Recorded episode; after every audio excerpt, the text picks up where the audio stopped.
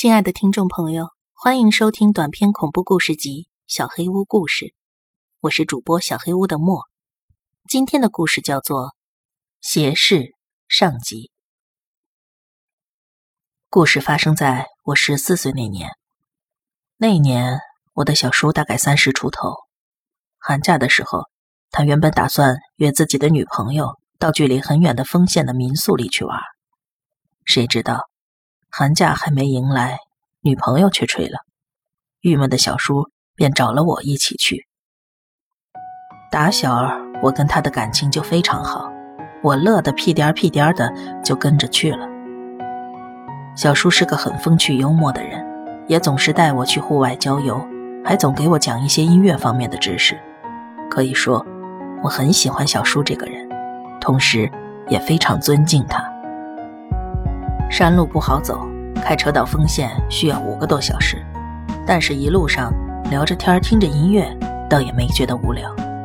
路过县城的时候，我们采购了一些食材和必需品，然后又开了很长一段山路，才到了民宿。其实那个年头，民宿这个词儿还没有出现，应该是叫度假别墅吧。不过小叔这个别墅是他盖了之后自己住着玩的，并没有对外出租过。那所房子不是很大，是座实木铸造的小别墅，给人一种隐士的感觉。路上我还留意到还有两三间其他类型的别墅，但是都没有人住的样子，也都隔得很远。在院子里饱餐了一顿烧烤之后，我们窝在房间里打电动游戏，不知不觉夜已经深了。半夜的时候，小叔非要给我讲鬼故事。说实话，他讲故事的能力是真不错。把我吓了个半死。讲了两个小时的故事以后，小叔像是突然想起了什么，神秘兮兮的小声嘟囔说：“千万不要去后山，尽管山里可以采到很好的蘑菇，甚至是松茸，但是这边的当地人都绝对不会进后山的。不知道是不是跟这里某间别墅的房东老板在后山上吊的传闻有关系？反正胆小的我听了这件事之后。”怎么都不会去就是了。玩闹了一夜，天都快亮了。大概早上五点多的时候，我们才去休息。待阳光洒进房间，我睁开眼睛醒来，已经是中午十二点多了。我揉着惺忪的睡眼下楼去喝水，经过隔壁小叔的房间时，里头传来打呼噜的声音，睡得可真沉呢。我给自己倒上一杯水，打开一扇窗户。虽然很冷，但是空气果然跟城里不一样，真舒服啊！小叔还没有睡醒，百无聊赖的我只好回到自己房间，坐回到阳台的椅子上，看着窗户外边的风景发着呆。阳台正对着的就是后山，若不去考虑昨夜小叔说的那些传闻，这只是一座很普通的山而已。哎，突然想起房间里有家望远镜。我把它搬到了阳台上，想仔细看看山中的景观。这家望远镜应该是小叔买来为了观星使用的，价格很贵，倍数颇高，让我能够看得很远。居然可以看到远方的城镇，甚至清晰地观察到树上的小鸟。我的心竟也因为这些自然的静谧而感动了。我沉迷其中，看了得有半个小时那么久吧。在仔细观察一棵树的时候，我发现视野里有些东西在动，像是个人一样的东西。只能看到他的背部，头顶光秃秃的，手上拿着镰刀，全身不断的抖动着。那是个当地人吗？是在跳舞吗？最奇怪的是，在这样的寒冬里，他居然全身赤裸。难道是一种祭典？有这种一个人完成的祭典吗？他全程都背对着我，我无法看到他的脸。我的脑袋有些混乱，浮现出各种乱七八糟的念头。这应该是个人吧？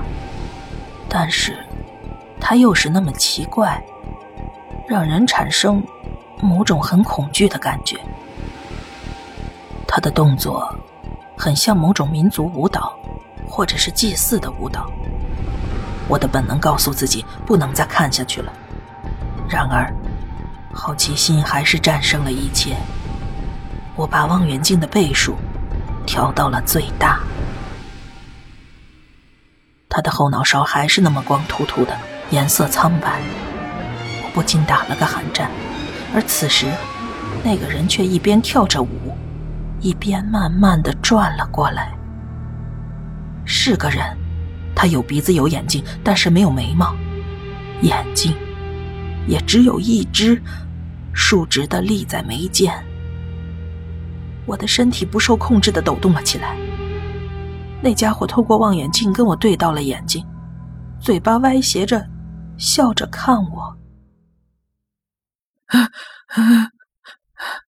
就在眼神对到的瞬间，眼泪不禁流了出来。无论如何，都特别想去死。一种异样而压抑的感觉向我席卷而来，好想死，好想死！我像发了疯一样在房间里来回不停的乱撞。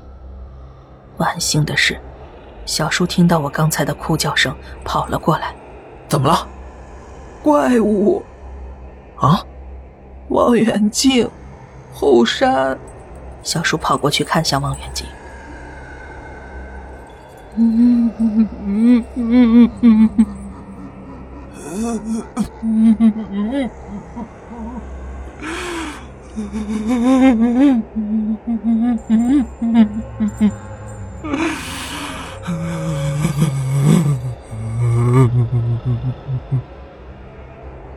小叔没有开口说话，只是不住的发出痛苦的呻吟，双手抱着头，鼻涕眼泪的呼了一脸。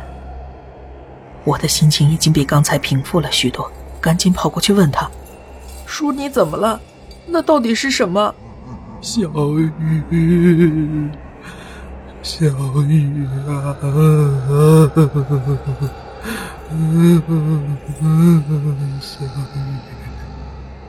小叔不管我的问题，只是不停哭叫着已经分手的女朋友的名字。看他那疯狂的样子，比我刚才还要难受一百倍，情形非常的不妙。这应该是我生平第一次不加思索的打人巴掌。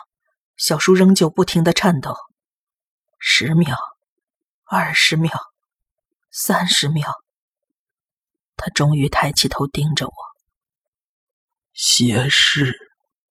什么？你听好了，你去我房间的抽屉里，把太阳眼镜拿出来，给你自己也找一副。为什么呀？别问了，快去拿。我只好按照小叔说的跑去拿了太阳镜。小叔用依旧发抖的手戴上了眼镜，走到了望远镜边上，不断的调整。哎，过来，戴上眼镜再看。戴上太阳镜以后，虽然不如刚才看得清楚，但我还是在树林里跟那东西对到了眼睛，依旧是有那种无法言喻的不安，心脏仍旧跳动的非常剧烈，但是已经没有刚才那么严重了。那家伙的位置已经不在刚才的地方了，他还在跳着那个奇怪的舞，并且在不断的移动，很明显。他正往我们的方向移动着，在下山。难道要来我们这里吗？阿紫，你尿得出来吗？啊，都什么时候了？你说这个？尿得出来就去厨房拿个空的矿泉水瓶，尿在里头拿过来。说完，小叔就下楼去了。可我这种时候根本尿不出来呀，只是呆愣愣的在原地等着。几分钟以后。小叔拿着装了黄色尿液的矿泉水瓶回来了，给你，尿在这里边。小叔递给我一个空的水瓶，我我才不尿呢，那个东西到底是什么呀？是山里的东西，山的孩子，我也不知道。小时候我经常跟你爷爷去山里玩，不过不是这座山。山里头总是会发生各种奇怪的事情。晚上，总是听到小屋外头有人说话，但是外头并没有人。这时候，要是拿着尿撒出去，那些奇怪的声音就不见了。说完，小叔又走到望远镜那边去观察，他仍旧不自觉地发出难过的呻吟声，但还是坚持着盯着那个东西看。也不知道那家伙速度究竟有多快，但他的确是在往这边移动。要不我们回车上吧？我想应该没有用，只要他没对我们失去兴趣。不管有多远，他都会追过来的。这也算是一种诅咒吧，叫做邪恶的视线。我们简称它为邪视。就是你刚才说的那些东西吗？为什么你这么了解呀？我以前工作的时候，去北欧那边出差待了一段时间。啊。等我们得救了再说吧。得救？你是说我们就在这待着，等那东西过来吗？不，我们要迎击。既然小叔说了逃离这里是没有用的，那我认为还是躲在房子里要安全一些。但是小叔却认为，在那东西过来之前，我们得主动往他的方向前进。前面我说过了，我很尊敬小叔。他也一直没有辜负过我的信任，所以我们就按照他的想法去做了。简单的收拾了一下必需品：太阳镜、矿泉水瓶、比较轻的食物，还有双筒望远镜、木棒、手电筒之类的东西，一股脑的塞进了背包，前往后山去了。小叔的意思是在天黑之前能走多远走多远。我也不明白，这是为了抵抗那东西的视线吗？不靠望远镜，而单纯的只用太阳眼镜，就能近距离的抵抗那东西吗？我的内心隐隐的不安。后山其实非常大，我们用望远镜四处观察那东西有没有出现在四周。小叔提醒我，那个东西应该是以我们为目标行进的，不管早晚，一定会碰上的。天色渐渐昏暗了，如果深入后山，可能会遇上其他的危险。我们就在离小屋大概两公里的地方停了下来，那里有一片较为宽敞的空地，我们决定在这里埋伏。要是让他对我们失去兴趣，就最好不过了。要怎么做呢？我的想法就是一定要尽量靠近那个玩意儿，但是绝对不要直视它，用余光去看。你懂我的意思吧？不要把目光聚焦对着他，然后用尿去泼他。要是这招没用的话，你听着，我不是开玩笑。要是这招没用，就脱了裤子，把那东西给他看。啥？邪视，最讨厌不干净的东西，像是屎、尿或者性器官之类的。虽然我们也没办法杀了他。但是，靠这个说法，说不定可以逃过一劫。那，要是给他看了那东西，还是不行呢？那就只能逃跑了，往车上跑。我跟小叔都被这种难以言喻的恐惧和不安笼罩其间，坐在石头上等待着，打起精神，轮流用望远镜观察四周。这时。已经下午四点多了，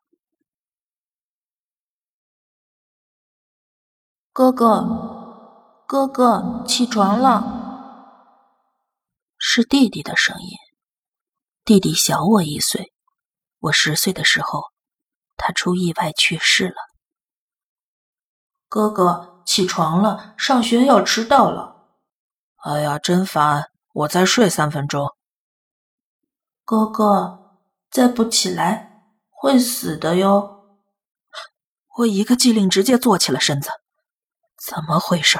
我居然睡着了！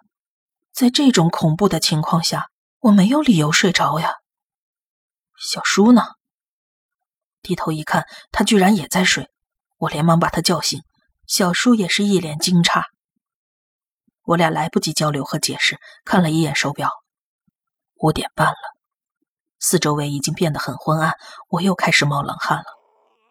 阿泽，你听到了吗？什么？一些声音，是歌声吗？我竖起耳朵仔细去听，发现声音来自右前方几米处，那里还有一片草丛，而且声音慢慢的朝这边过来了。恐怖的感觉环绕着我们两个人，光是听到这个声音，已经让我产生了极度厌世的情绪。阿泽，精神点，手电筒的光只能照他的脚，别往上照，听见了吗？小叔严厉的朝我喊道。我强行振作起来，把手电筒的光柱对准草丛的底部，他马上就要出现了。是的，我看到脚了，没有毛发，苍白的过头了。怪物全身扭动着，仍然朝我们靠近过来。他嘴里哼唱的那首歌，竟然是这么的令人毛骨悚然。我的大脑一瞬间停止了思考。我吓得惊叫了起来，小叔也是震惊的说不出话来。就在这时，那怪物却突然弯下腰，在地上爬了起来。原本只能照到脚的手电筒，此时却清晰的照到了他的脸上。我们对视了。天哪！白天时那种极度负面的情绪再度袭了过来。好想死，好想死，好想死，好想死！与其跟这张脸对视，还不如死了算了。比我还要惊慌的小叔弄倒了装着尿的矿泉水瓶，丢掉了手电筒，坐在地上大哭了起来。掉在地上的手电筒正好能照到怪物的身上，那家伙。仍旧一边哼着不知所谓的毛骨悚然的歌，一边像刚出生的小马一样趴在地上，朝我们步步逼近。他的右手还拿着一把生锈的镰刀。我开始尝试咬舌自尽了。小树的手机响了起来，原本大哭的小树，此时一脸呆滞。从裤子口袋里把手机掏了出来，都这种时候了，还搞什么幺蛾子？啊，反正我已经准备去死了。我呆呆地看着小叔，手机还在响，小叔也只是傻呆呆地盯着手机，而那东西依旧在朝着我们不紧不慢地移动着。我闭上了眼睛。死吧！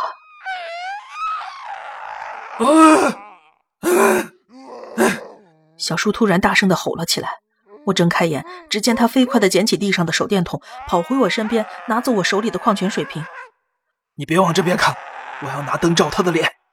快把眼睛闭上！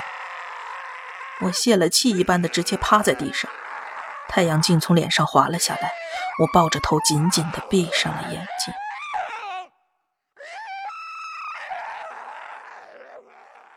本集小黑屋故事就到这里了。如果你做噩梦的话，没有关系，我会来把它吃掉的。我是主播小黑屋的墨，那我们梦里再见了。